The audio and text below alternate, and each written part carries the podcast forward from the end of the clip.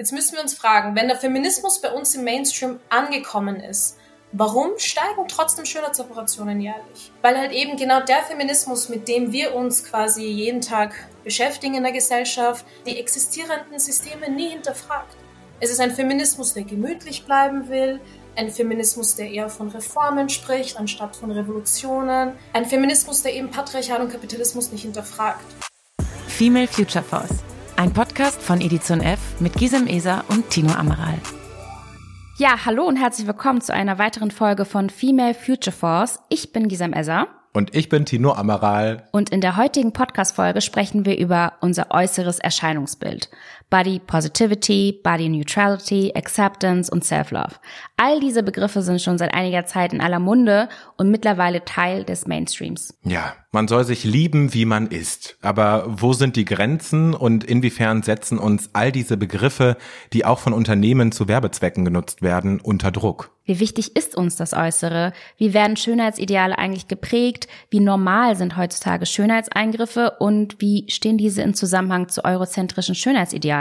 Darüber sprechen wir am 21. Oktober 2023 ausführlich auf dem Female Future Force Day in Berlin im Rahmen des Panels Extreme Beauty versus Body Neutrality. Wie gehen wir mit unseren Körpern um? kommen spannende SpeakerInnen zu Wort und geben wichtige Impulse zum Thema. Und eine dieser SpeakerInnen ist heute schon bei uns zu Gast. Berfin Marx ist Autorin, Journalistin und Aktivistin. Wir haben uns riesig gefreut, mit ihr vorab quatschen zu können und ich würde sagen, wir hören direkt mal rein. Viel Spaß! Herzlich willkommen, Berfin. Schön, dass du da bist. Hallo, vielen Dank für die Einladung. Ich freue mich sehr, hier zu sein. Sehr, sehr gerne. Wir freuen uns auch, dass du da bist. Wie geht's, wie steht's? Ja, mir geht's ganz gut. Ich habe leider nicht so gut geschlafen, aber abgesehen davon geht's mir ganz gut. Ich glaube, das ist ähnlich bei uns, oder? Wir sind heute auch irgendwie aufgewacht und dachten, irgendwie nicht so gut geschlafen. Tatsache. Ja, ja. keine Ahnung, was los ist, aber äh, ich freue mich trotzdem auf die Aufnahme und ich denke, bei euch ist es ähnlich, ja. ja, wir freuen uns sehr, dass du da bist. Und tatsächlich ist bei uns irgendwie schon 20 Uhr und bei dir ist so mittags. Wie kommt's? Genau, ja. Du bist irgendwie in den USA, oder? Erzähl mal, was machst du da? Genau. Also ich habe circa vor einem Jahr, beziehungsweise ein bisschen, vielleicht vor eineinhalb Jahren, habe ich mich bei so einem super elitären Stipendium beworben. Einfach mm. so, ganz spontan, habe niemandem davon erzählt und hat, dann hat es irgendwie funktioniert. Dann musste ich meiner Mutter erstmal beibringen, dass ich zwei Jahre in den USA bin. Mhm. War ganz lustig. Ähm, aber ja, deswegen bin ich hier. Ich studiere momentan äh, in Colorado, mache meinen Master in Human Rights. Nice. Sehr cool. Genau. Glückwunsch auch. Also einfach mal so ein Stipendium. Danke. Ja, freue ich ja, mich danke. für dich. ähm, damit die Zuhörenden einen, so einen ersten Eindruck von unseren GesprächspartnerInnen bekommen, füllen wir am Anfang jeder Folge so einen kurzen Steckbrief aus. Also ich lese vor und du ergänzt einfach, okay? Bist du ready? Ja, ich bin ready. Name? Berfin. Alter? 24. Geboren in? Baden, Niederösterreich. Beruf? Studentin, Mhm. Lieblingsessen? Alles, was vegan ist. Lieblingsmusik? Äh, Afrobeats. Finde ich unnötig. Kapitalismus. Darf nie in der Hosen- oder Handtasche fehlen. Pfefferspray. Oh, wow, oh. okay. Mm. Hast du schon schlechte Erfahrungen gemacht? Oh ja, also vor allem hier in den Staaten ist es so, du musst Pfefferspray bei dir haben. Also okay. es ist schon sehr unsicher für Frauen vor allem. Also vor allem, wenn du mit Öffis fährst, ist es katastrophal. Krass. Und ich de denke mir so, und ich, und ich hätte geantwortet Handy, aber ja, mein Gott, das scheint das, Ja, stimmt, das sind auch gute Antworten. Nee, aber das ist ja äh, super krass, dass das anscheinend in deinem Kopf gerade so ein bisschen präsent ist, aber ja, okay. Ja, hm. gehört leider dazu. Ja. Berfin, bevor wir so richtig ins Thema einsteigen, würde mich erstmal interessieren, wie du überhaupt dazu gekommen bist, was du heute machst. Also, welche mhm. Themen haben dich denn vielleicht auch aktivistisch bewegt? Also, so was mein Aktivismus angeht, sind so antirassistische Themen eher mein Schwerpunkt oder auch Klassenfrage und Antikapitalismus und natürlich auch Feminismus. Ja, der Grund dafür ist eigentlich hauptsächlich meine eigene Lebensrealität. Also ich bin in, ich bin als Arbeiterklassentochter aufgewachsen. Mhm. Ähm, wir sind in Armut aufgewachsen. Es hat mich radikalisiert schon im sehr jungen Alter, weil ich einfach nicht verstanden habe, warum nie genug da ist, obwohl meine Eltern ja 40, 50 Stunden die Woche arbeiten. Mhm. Ähm, ja, und natürlich bin ich eine Frau. Äh, ich habe auch Migrationshintergrund. Also das alles radikalisiert natürlich einen, wenn man vor allem im Westen auch aufwächst. Mhm.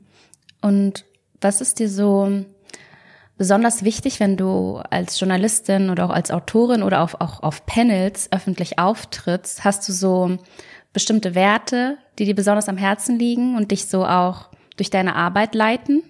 Ja, was, was ich absolut nicht ausstehen kann, ist so diese hochkomplexe akademische Sprache, die oft Linke verwenden. Mhm. Mein Ziel ist es immer, so gut es geht, so gut ich kann, über Themen zu sprechen, so dass jeder irgendwie versteht, um was es geht. So, mhm. weißt du? Also das ist auf jeden Fall etwas, was immer in meinem Hinterkopf ist und was ich immer wieder versuche auch ähm, ja umzusetzen.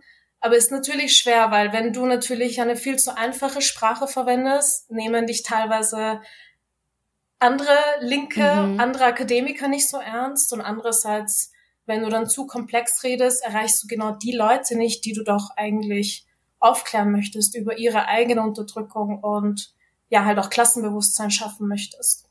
Ja, das stimmt, das ist mir auch, also es fällt mir auch oft auf und es ist auch etwas, was ich selber auch kritisiere, weil ich mir immer denke, ja gut, also wenn ich jetzt irgendwie in jedem Satz irgendwie da drei Fremdsprachen äh, drin habe, ähm, dann erreicht das halt vielleicht nicht die richtigen Leute, die auch betroffen sind. Also wir reden dann genau. über Betroffene und sie können, äh, haben gar nicht die Möglichkeit mitzusprechen, nicht immer. Ja. Also denen jetzt unterzu, unterzu, unterzustellen, unterzustellen, sagt mhm. man das? Ja, zu unterstellen. Zu unterstellen, danke. Dass die jetzt auch nicht ähm, die akademische Sprache verstehen könnten, ist auch nicht richtig, Absolut. aber ich verstehe ganz genau, was du meinst. Das ist echt schwierig, da irgendwie so einen Mittelweg zu finden. Voll, ja. Und ich glaube, vor allem als Person of Color ist es nochmal so eine andere Ebene, weil du dann natürlich dich irgendwo vor allem in der weißen Mehrheitsgesellschaft beweisen musst und akzeptiert mhm. werden musst mit den Sachen, die du sagst. Und wenn du dann quasi mit dem Kennex-Slang oder so ankommst, ähm, wirst du weder von anderen Studenten ernst genommen, noch eben von den Leuten, mit denen du über diese Themen sprichst. Also ja, sehr komplexes Thema auf jeden Fall. Ja, voll. Das ist nochmal so ein Thema, ein eigenes Thema an sich, weil, da fällt mir auf, auch auf der anderen Seite, also ähm, ist es dann halt auch irgendwie, kommt man auch nicht so gut an, wenn man dann diese akademische Sprache so benutzt, äh, dann sind die anderen auch so, hä, was, was laberst du? Mhm. was willst du mir jetzt eigentlich sagen? Absolut. So, das sind gar nicht, keine Ahnung, ich mache mir gerade gar keine Gedanken über, was weiß ich, XY, weil ich habe gerade andere Sorgen. Ich muss gucken, dass ich irgendwie hier die Kinder versorgt bekomme. Ja. Naja, gut. Schweifen wir mal nicht aus. Ganz genau. Nee, ich würde auch sagen, wir gehen mal zu dem Thema tatsächlich, was auch äh, das Panel-Thema sein wird beim FFF Day, wo du yes. äh, am Start bist. Äh, Schönheitswahn und Body Neutrality. Und ich finde vielleicht eine ganz gute Einstiegsfrage. Wann hast du denn zum ersten Mal in deinem Leben gemerkt, dass es Schönheitsideale gibt und was hat das mit dir gemacht? Ähm, ich glaube, so das erste Mal ja, eigentlich von klein auf, also in Österreich geboren zu sein, vor allem in einem Dorf aufzuwachsen, mhm. wo es einfach nicht ganz äh, viele Leute aus meiner Community gab, ähm, habe ich ganz früh gemerkt, okay, hellere Haut zum Beispiel ist etwas, was schöner ist, blonde Haare, blaue Augen.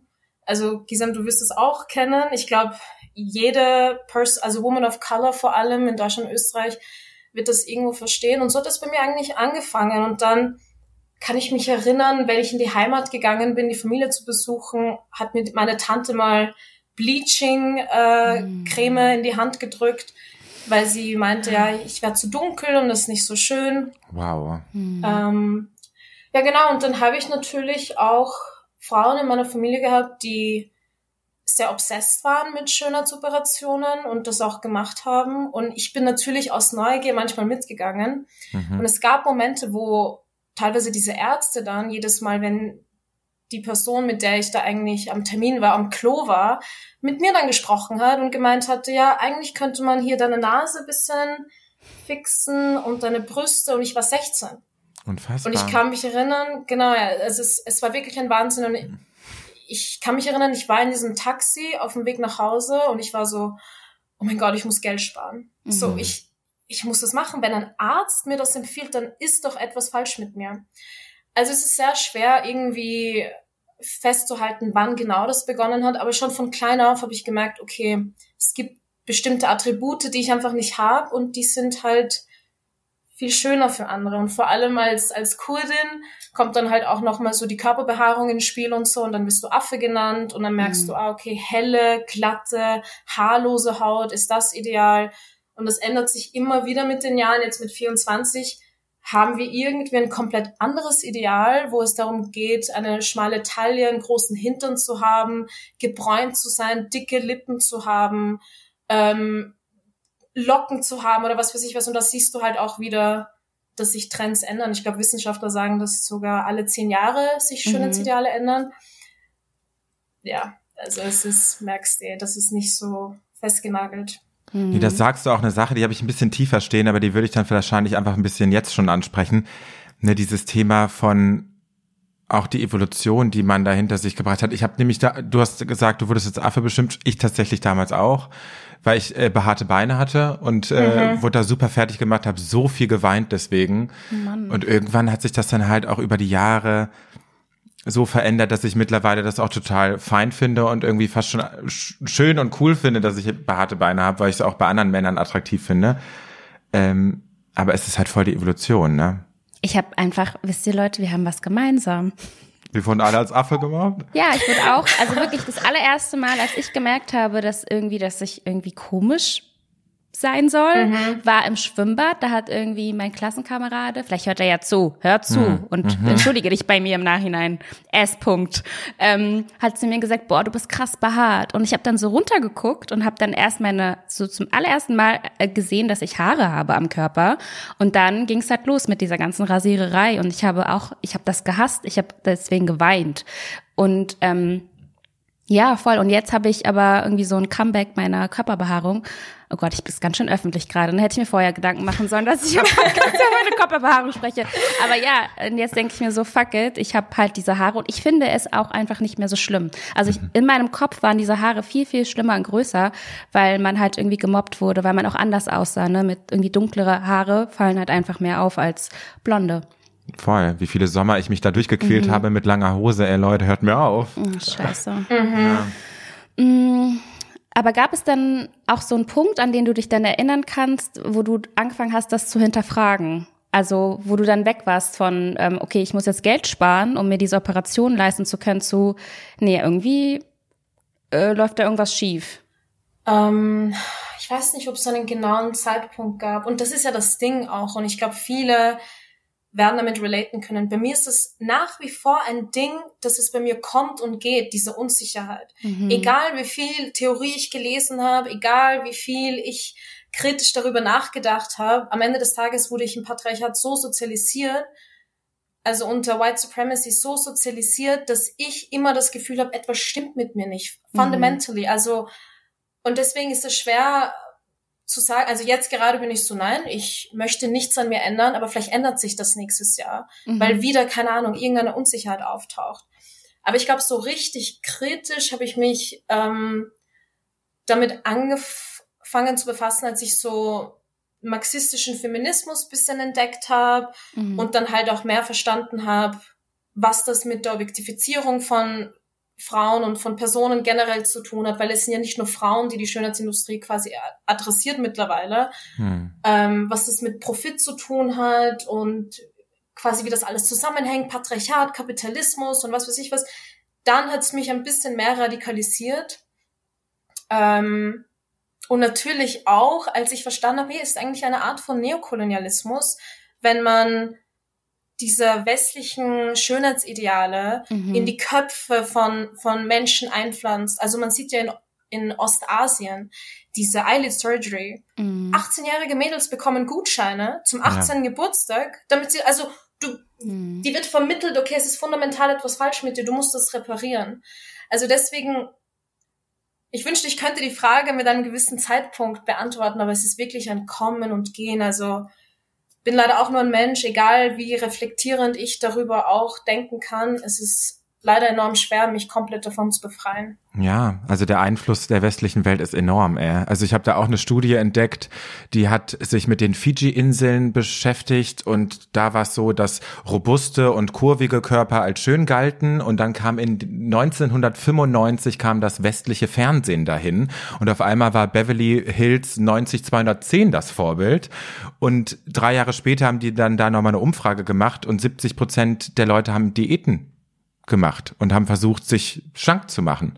Also es ist halt schon echt krass und da muss man sich auch immer wieder äh, sich das in den Kopf rufen, was da auch einfach für eine krasse Strahlkraft von ausgeht von der westlichen Welt. Ne? Absolut. Ja, ich denke auch so, so ganz befreien können wir uns irgendwie wahrscheinlich nie davon. Ähm, ja. Aber gibt es jetzt aktuell, hast du, du hast ja schon angedeutet, jetzt aktuell denkst du dir, ist alles fein, aber ähm, Gab es vor kurzem irgendwie so ein Schönheitsideal, dem du so hinterher mhm. gejagt bist?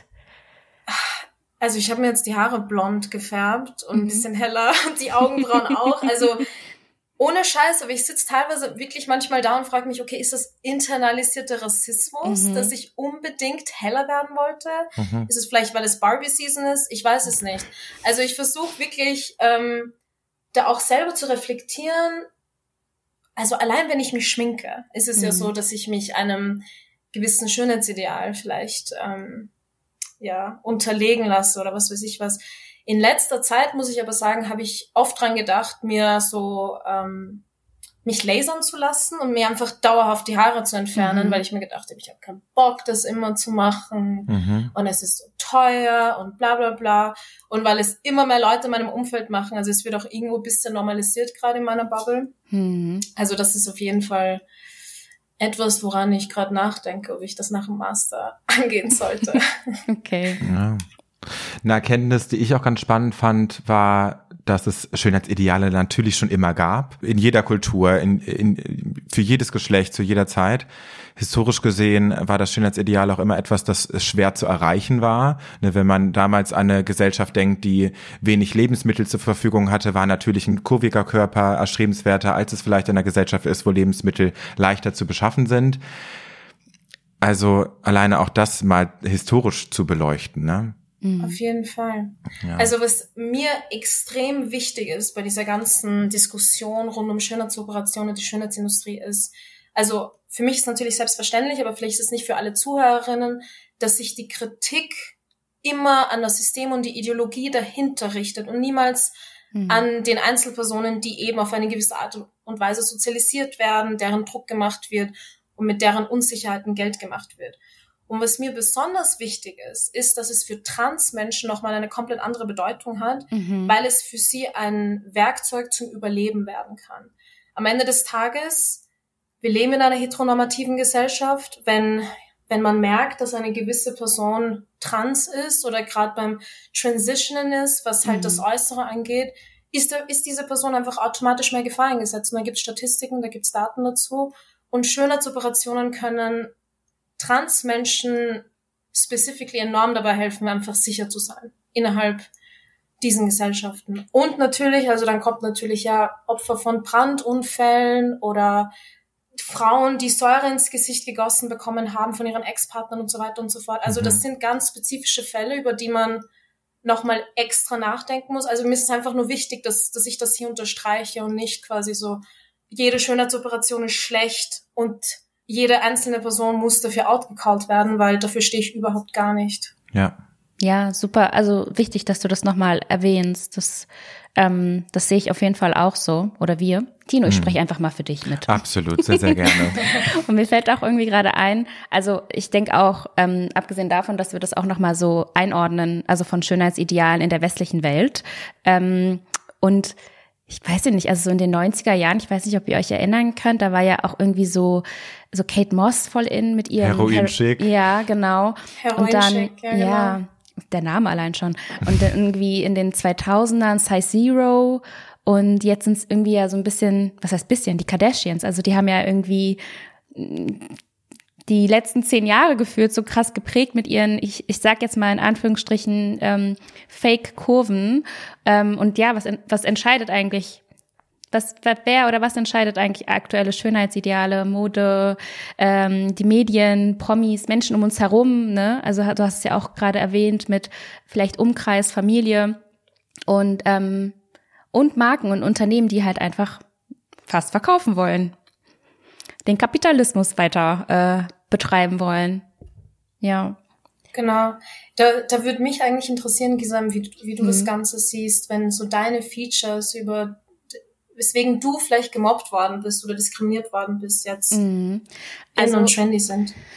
Ich bin so ein bisschen zwischen den Stühlen. Ich muss auch sagen, ich komme auch, ich kenne halt auch paar Leute, ich kenne viele Leute. Ich habe nee, nicht paar, viele, die sich ähm, so kleine und große Eingriffe haben machen lassen.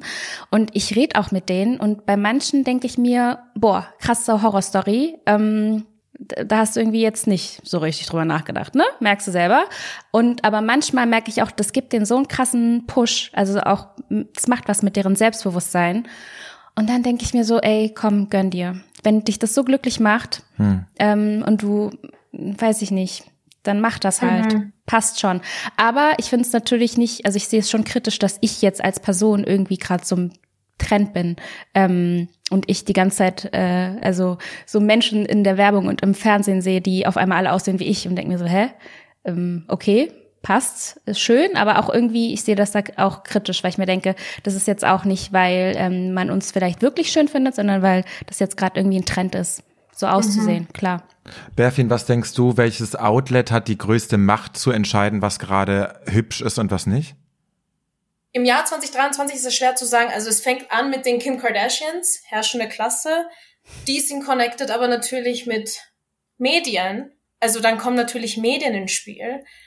Ähm, ich, also ich glaube, dass, dass vieles halt einfach interconnected ist. Einerseits die Schönheitsindustrie, dann die Medien, dann die Fashionindustrie, dann natürlich die Musikszene, mhm. von der ja gerade aktuell, glaube ich, vor allem dieser Trend kommt, dass halt, ja, keine Ahnung, Thick Bodies, dark-skinned women, curly hair, wie auch immer.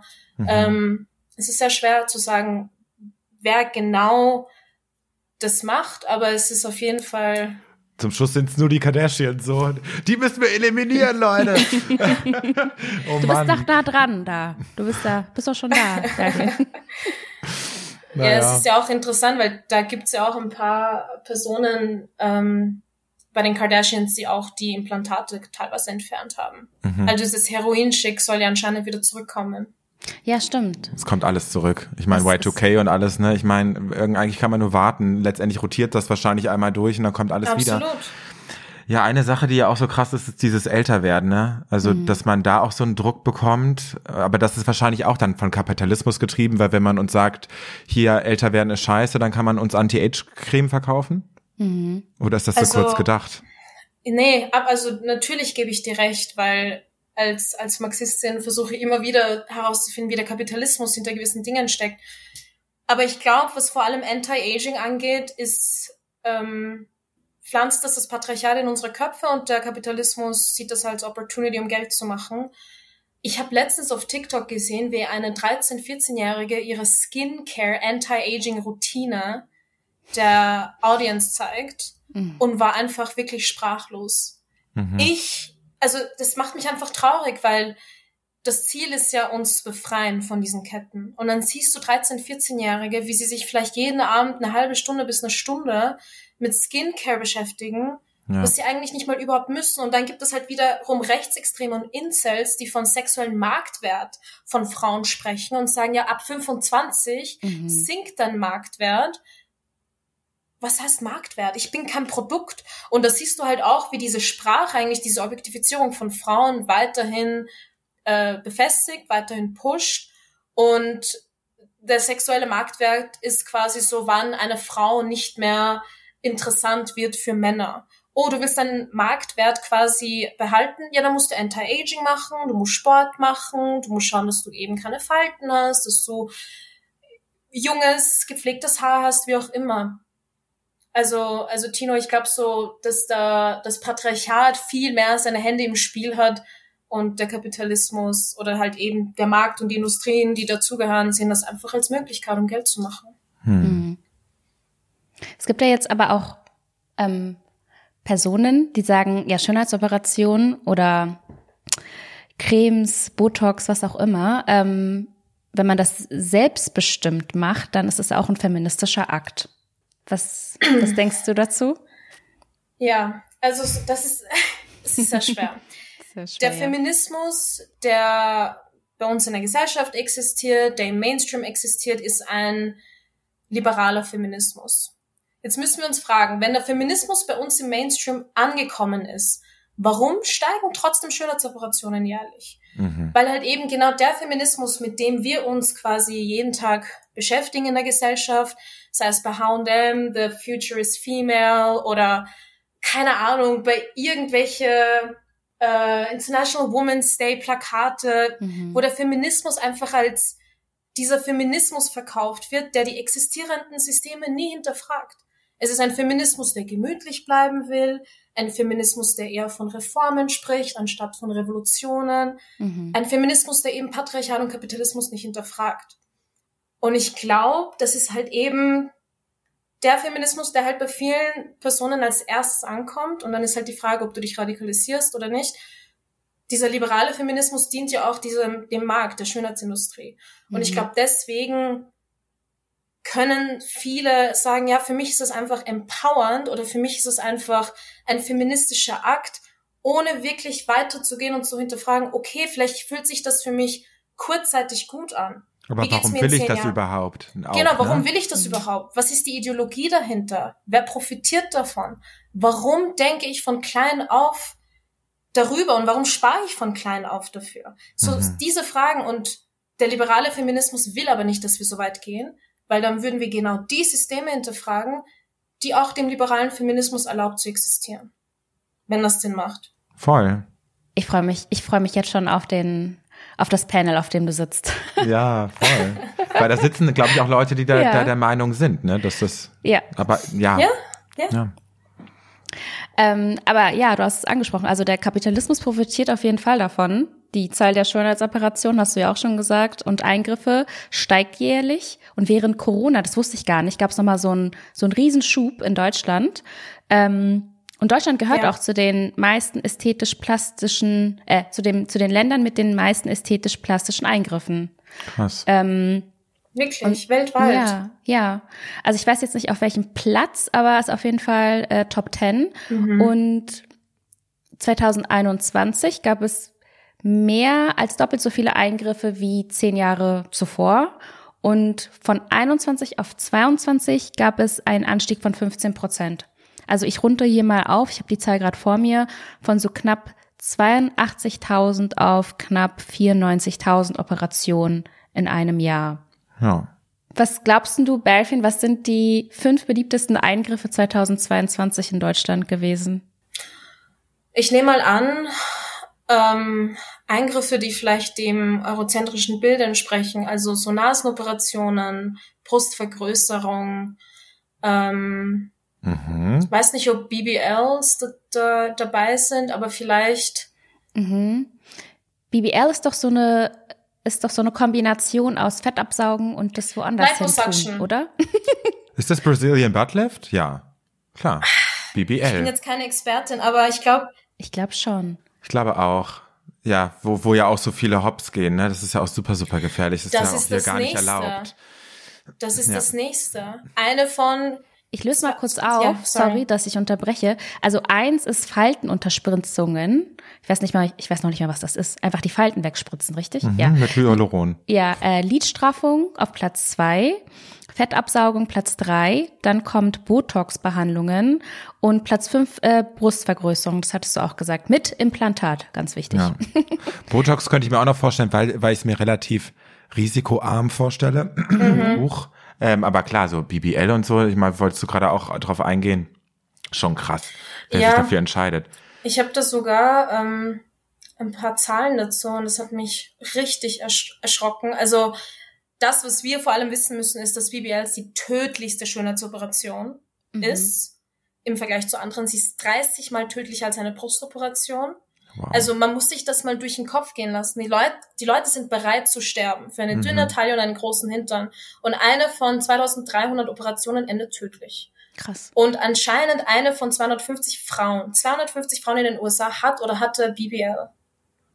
Die Kardashians, ich sag's schon wieder. Mhm. Oh Mann, ja. Denkt ihr eigentlich so, ne, jetzt sitze ich hier als Mann in der Runde und viel wird von Frauen gesprochen. Letztendlich kriege ich natürlich auch einen gewissen Druck ab. Wie muss man da vielleicht auch Unterschiede ziehen? Mhm. Weil vielleicht der große Unterschied, dass die Weiblichkeit oft mit auf Schönheit reduziert wird und dass mhm. bei Männern nur einer von vielen Punkten ist. Also dass, dass der Markt an sich sich vor allem auf ähm, Cis-Frauen konzentriert, ist ganz offensichtlich. Ich kann natürlich also wir haben ja besprochen, Transpersonen sind dann so eine Subgruppe, auf die man nochmal spezifisch achten muss, äh, was deren Gründe sind und für was es für sie bedeutet. Ich kann natürlich nicht für Männer sprechen, hm. aber ich bin mir ziemlich, ziemlich, ziemlich, ziemlich sicher, dass vor allem marginalisierte Männer, das heißt auch eine Gruppe, zu der du dazugehörst, Tino. Männer, die POCs sind, Männer, die arm sind, Männer, die halt eben nicht dem Schönheitsideal entsprechen, übergewichtige Männer, homosexuelle mhm. Männer und so weiter und so fort. Mhm. Dass die natürlich auch ähm, sich einem gewissen Druck ausgesetzt sind, was eurozentristische Ideale angeht. Aber da würde ich dir lieber zuhören, anstatt äh, jetzt für dich zu sprechen, weil du kennst dich so sicher besser aus. Ja, also ich, ich mache mir auf jeden Fall Gedanken darüber, wie man in einer gewissen Hinsicht sich optimieren kann, ganz klar. Ist halt die Frage, ob da die, die Frage habe ich mir nie gestellt, ob das was mit meiner Homosexualität oder mit meinem mit meinem Hintergrund zu tun haben könnte. Aber ja, ne, es gibt auf jeden Fall Zahlen dazu, dass Männer natürlich auch immer mehr mitgenommen werden, immer mehr mitgerissen werden. Und damals war es dann noch metrosexuell oder was war es? Mhm. Äh, David Beckham als Fußballer. Mhm. Und mittlerweile ist es ja auch gar keine Schande mehr. Uh, wow, die Männer trauen sich auch mal zur Kosmetikerin. Also Ne, da ja. ist halt einfach auch gerade eine, eine große Wandlung Absolut. da. Ob die jetzt gut oder schlecht ist, ist die große Frage. Absolut. Also vor allem, was also man kann ja nicht verneinen, dass innerhalb von LGBT-Communities auch heteronormative Vorstellungen und Werte existieren. Also ich kenne zum Beispiel von einem anderen homosexuellen Freund, der mir erzählt hat, dass er einfach, er ist, ein sehr dünner Mann mhm. und dass er einfach immer wieder den Druck spürt, in diesen Spaces, in den Communities durchtrainiert zu sein und halt, keine mhm. Ahnung, sich zu waxen und irgendwie kein Haar zu haben. Also solche Sachen zum Beispiel kann ich mir schon vorstellen, dass es bei Männern, bei homosexuellen Männern zum Beispiel einen, ja, einen gewissen Druck auslöst. Voll. sich zu ändern. Und einem Ideal zu entsprechen lohnt sich auch einfach leider in der Hinsicht, dass es auch diesen Halo-Effekt gibt, ne, dass mhm. gut aussehende Menschen in Anführungsstrichen halt auch einfach mit mehr Dingen durchkommen und leichter durchs Leben gehen. Absolut. Pretty ja. privilege is real. Absolut. Ja, also dass du da vor Gericht sitzt und tatsächlich als hübscher Mensch mit mhm. geringeren Strafen rechnen kannst als eine mhm. Person, die als unattraktiv gilt. Es ist schon krass. Ja. Ja, ja heftig. Ja. Ähm, es gibt ja auch jetzt schon eine Weile, mm, also unser Thema ist ja Body Neutrality versus äh, Extreme Beauty, aber es gibt ja auch diese Body Posit Positivity Bewegung. Ähm, was ist dann deine Meinung dazu? Also wie stehst du dazu, dass man sich jetzt aber auch irgendwie also immer lieben sollte, egal mhm. wie man aussieht. Ähm, genau, also so eine extreme positive äh, Einstellung die ganze Zeit zu seinem Körper haben sollte.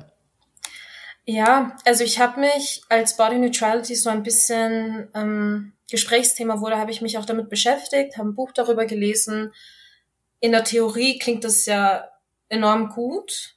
Also ich bin natürlich, ich finde, okay, ich finde, also eine Kritik, die Body Neutrality zum Beispiel gegenüber der Body Positivity Bewegung äußert, ist, du kannst dich nicht immer lieben. Du kannst mhm. nicht immer positiv gegenüber deinem Körper sein. Dein Körper wird dich bei, in gewissen Momenten nerven oder abfacken oder was auch immer und das ist realistisch. Und ich finde das auch wichtig und das ist normal und ich finde, man muss sich nicht automatisch selbst komplett hassen, wenn man einen schlechten Tag mit dem Körper hat. So, oh mein Gott, warum tun mir meine Beine heute so weh oder warum habe ich heute so Kopfschmerzen, das kotzt mich an. Ja. Da finde ich den Standpunkt von Body Neutrality gut. So, es muss nicht immer alles positiv sein. Also das ist ja auch so diese Toxic Positivity, die auch ein bisschen ins Spiel kommt. Mhm. Die Body Positivity, Positivity Bewegung ist ja grundsätzlich entstanden, damit vor allem äh, fette Women of Color ihre Spaces haben, wurde mhm. mittlerweile aber co-opted von teilweise ja sehr schlanken, dünnen Frauen, die auf Zwang ein bisschen Bauchfett irgendwie in die Kamera halten mhm. und zwicken und sagen, oh, das ist, das ist mein Bauch, nachdem ich eine Mahlzeit hatte. Mhm. ähm, ich, ich muss dir ehrlich sagen, so ich kann mich bei keiner Bewegung so richtig zurechtfinden, weil ich auch sagen muss, ich ähm, bin natürlich nicht jemand, der aufgrund von Fatphobia irgendwie diskriminiert wird. Deswegen ist es auch nicht so mein Space. Ja. Ähm, ich finde aber bei Body Neutrality, dass es trotzdem sehr unrealistisch ist, von Leuten zu erwarten, dass man komplett wertfrei, komplett kritikfrei gegenüber demselben Körper steht, wenn man mit einbezieht, okay, wir leben im Patriarchat, wir leben in einer eurozentristischen mhm. Gesellschaft. Es ist sehr schwer. Body Neutrality kann vielleicht in einer Blase existieren, wo diese ganzen Ideologien nicht existieren. Ja, da hast du auch schon meine nächste Frage eigentlich beantwortet, mhm. aber ich, ich denke eigentlich ähnlich.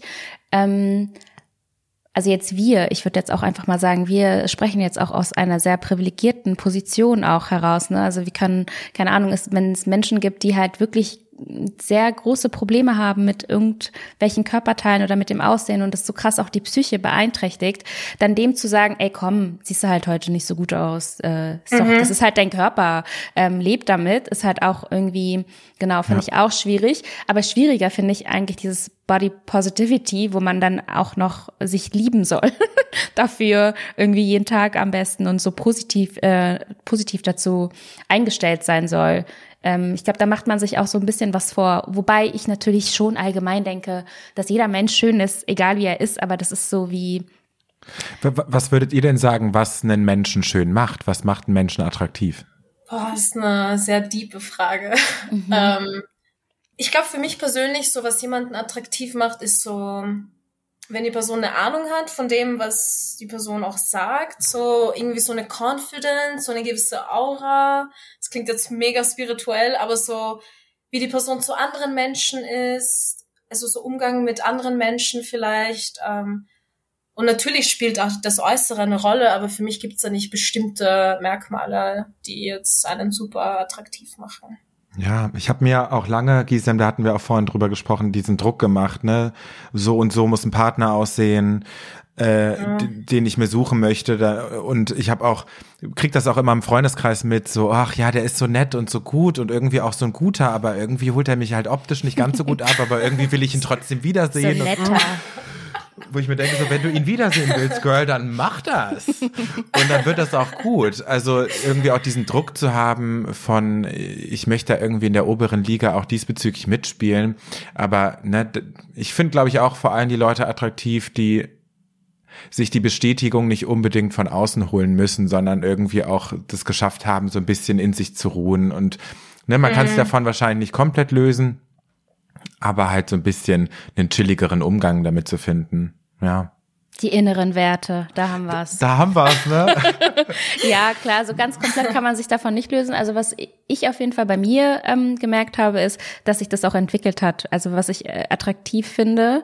Und das mhm. ist natürlich auch krass irgendwie geprägt von, ähm, ja, also bei mir vor allem, glaube ich, auch so Rassismen. Also bin ich bin ich total ehrlich. Ich glaube, früher fand ich andere Dinge, also es hat sich jetzt nicht geändert. Ich finde die anderen Menschen immer noch äh, schön, aber da sind noch andere ähm, Menschenformen äh, dazugekommen und äh, da mhm. hätte ich, mhm. da hätte ich halt einen Filter davor. Wäre mir vorher gar nicht aufgefallen und das war natürlich auch geprägt durch, ja, durch vieles in meinem in meinem Umfeld.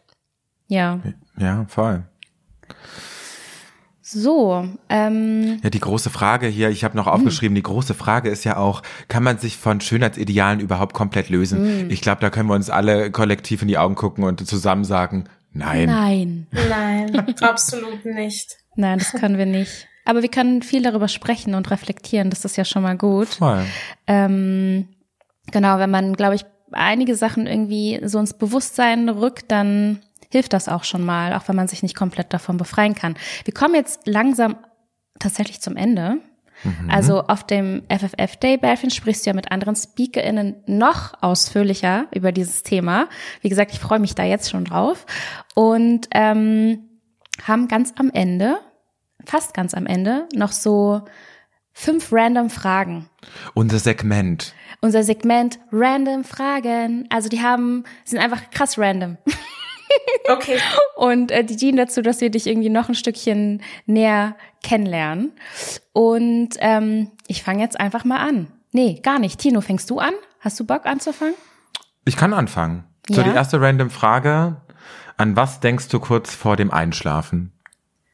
Oh, ähm, okay, mein Ding ist so, ich kann ohne Podcast nicht einschlafen. Mhm. Ich weiß nicht, was der Grund ist. Ich glaube, ich will einfach meine eigenen Gedanken nicht hören, so kurz vorm Einschlafen. Deswegen läuft meistens irgendein Comedy-Podcast äh, und ich habe oft keine Gedanken. Also, okay. nee, ist doch gut. Ja, sorry. Alles gut. Du lachst dich in den Schlaf. Ist doch super. Ähm, ja, voll. Was machst du, wenn dir langweilig ist? Wenn mir langweilig ist, ich gehe voll gern trainieren. Das ist so, oh, meine Antworten sind so langweilig. Am liebsten wäre ich so, also, ja, ich gehe eine Bank ausrauben oder was weiß ich was. Aber ich gehe voll gern trainieren. Ähm, Gehst du ins Fitti dann oder? Ja, also ich gehe so, ich mache so Krafttraining, das finde ich voll nice äh, mhm. äh, in letzter Zeit. Okay. Mhm. Ähm, was würdest du tun, wenn du nicht scheitern könntest? Wenn ich nicht scheitern könnte, würde ich wahrscheinlich alles auflösen, was wir heute besprochen haben. den, Reich, den Reichtum der Welt gerecht verteilen. Vielleicht das da. Einfach eine gerechte Gute Gesellschaft Antwort. schaffen. Nice. Ja. Ähm, ein Wort, das du viel zu oft benutzt, Oh mein Gott, seitdem ich in den Staaten bin, auf jeden Fall literally. ich kann mich selber nicht mehr ernst nehmen. Obviously, specifically, also es sind diese ganzen Kardashian-Wörter. Und die sind immer noch so krass präsent, ey, auch in Colorado, oder? Look at that. Überall, überall. Und das, das, was mich halt so an, an, was mich nervt, ist, dass ich das nie im richtigen Kontext verwende. Mhm. Ein Buch, das alle gelesen haben sollten. Ich habe sogar gleich da. All About Love von ähm, oh. Bell Hooks. Richtig mhm. gutes Buch. Vielleicht kurz anreißen, worum es da geht, für alle, die es nicht kennen. Es geht um Liebe aus einer sehr politischen, kritischen, feministischen, an, ähm, marxistischen Perspektive. Also sehr, sehr, sehr eine tiefgründigere Art über Liebe eigentlich nachzudenken, vor allem aus einer politischen Perspektive. Schön, sehr schön. Sehr schön. Ja, Berfin, wir sind am Ende angekommen, obwohl ich gerade auch merke, dass wir tatsächlich eine Frage, die wir eigentlich mhm. jedem Gast stellen, noch nicht gestellt haben. Von daher würde ich mhm. sagen, schieben wir das jetzt noch mal kurz rein. Dann haben wir theoretisch sechs ja. Fragen am Ende. Passt. Soll ich das machen? Mach, ich mach gerne. das. Genau. Ähm, diese Frage krieg, kriegen alle am Ende und die lautet: Wie sieht deine perfekte gleichberechtigte Welt aus, Berfin? mm. Ich muss, ich muss, ich muss es also auf seriöse Art und Weise beantworten. Ähm, meine perfekte Welt ist eine Welt, wo Menschen aufgrund ihrer Identitäten, die sie selbst nicht aussuchen können, nicht diskriminiert, ausgebeutet, verletzt werden. Eine Welt ohne Klimakrise, eine Welt ohne Kriege, hm. also einfach eine Welt ohne Ungerechtigkeiten, also so unrealistisch und utopisch das auch klingt momentan.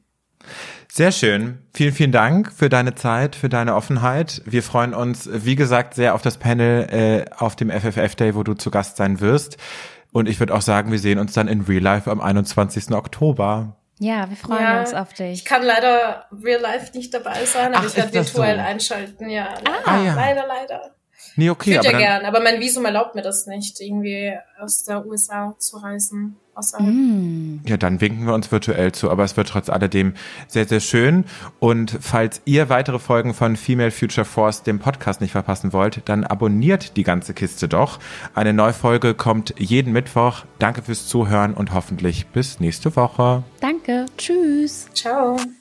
Du träumst von einer gleichberechtigten Zukunft? Wir auch. 24 Panels auf drei Bühnen, 16 Masterclasses, Live-Podcasts, Career Launches, Networking und vieles mehr. Der Female Future Force Day 2023 geht am 21. Oktober in der Arena Berlin mit dem Leitsatz The Future is Equal in die vierte Runde. Sichere dir jetzt ein Ticket, wenn auch du gemeinsam mit uns einen Tag voller Impulse, Inspiration und Zukunftsvisionen erleben und gestalten möchtest. Alle Infos dazu findest du in den Show Notes und unter fffday.com. Female Future Force ist eine Produktion von Funke. Produktion und Redaktion Gisem Esser und Tino Amaral. Sounddesign, Ton und Schnitt Tino Amaral.